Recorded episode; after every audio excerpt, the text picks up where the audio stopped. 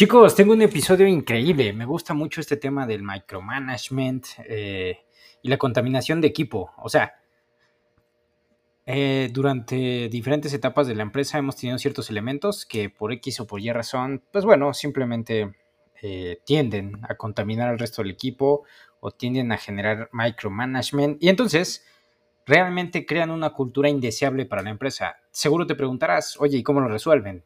Aquí está.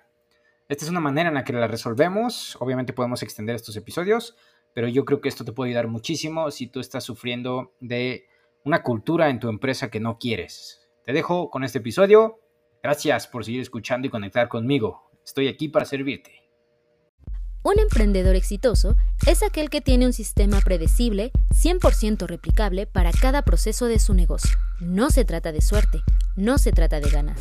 CESC ayuda a emprendedores como tú creando sistemas efectivos, predecibles y replicables que generan nuevos clientes e ingresos exponenciales mes con mes para tu empresa. Este es su podcast y es el lugar donde puedes conocer todo lo que sabe para ayudarte. Si quieres mejorar los ingresos de tu empresa, sigue escuchando y aplicando los conceptos. Si lo quieres más rápido, visita www.cesc-lopez.com. Estás escuchando a CESC. Hay dos tipos de líderes. Los que operan y los que no operan. Todos los que estamos aquí operamos. ¿Eso qué quiere decir? Nos metemos al taller a ensuciarnos las manos y hacer el trabajo. ¿Va?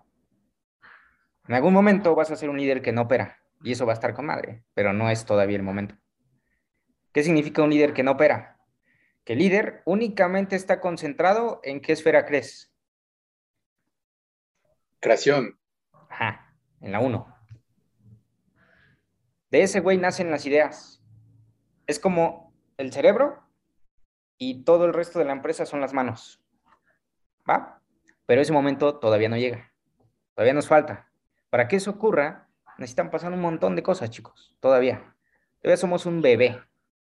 Después les voy a enseñar, podría ser mañana, la curva que atraviesa una empresa de crecimiento. Es más, eso si te lo enseño, se lo puedes vender a tus leads.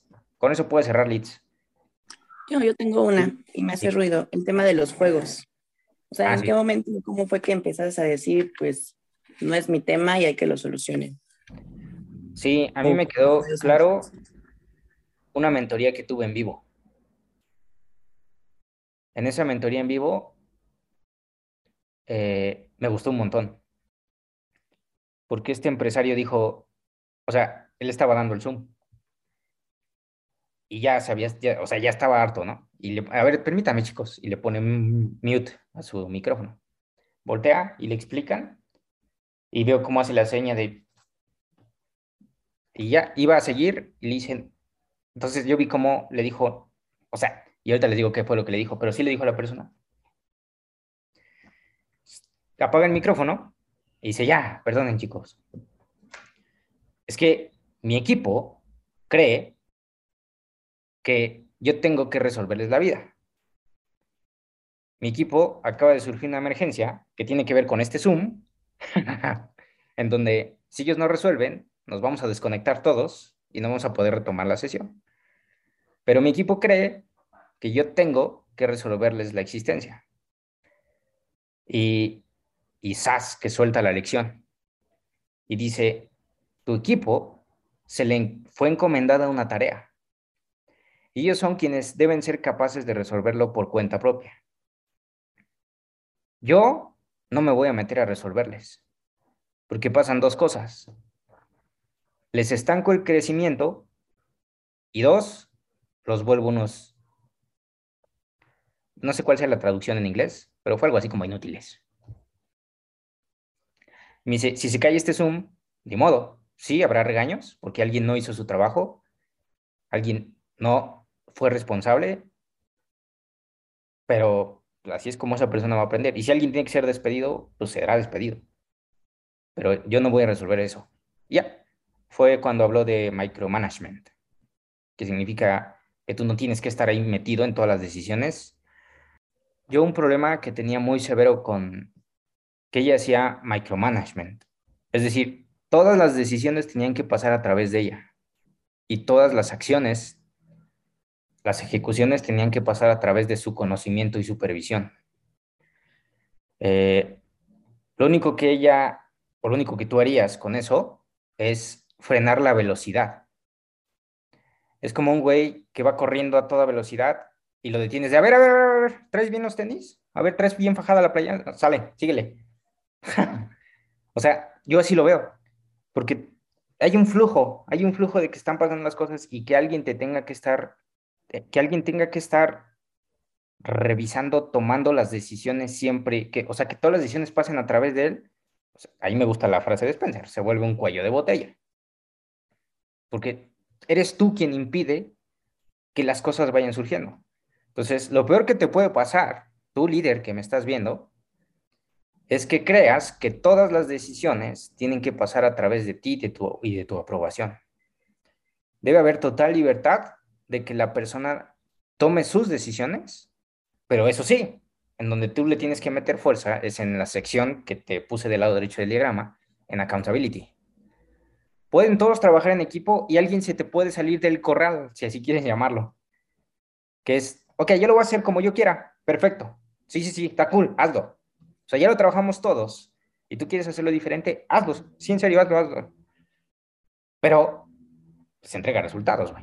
Porque si tú por salirte entregas peores resultados, pues está claro que pues, tu estrategia no está funcionando. Y lo que aquí queremos son resultados. Y armamos un plan juntos para dar los resultados.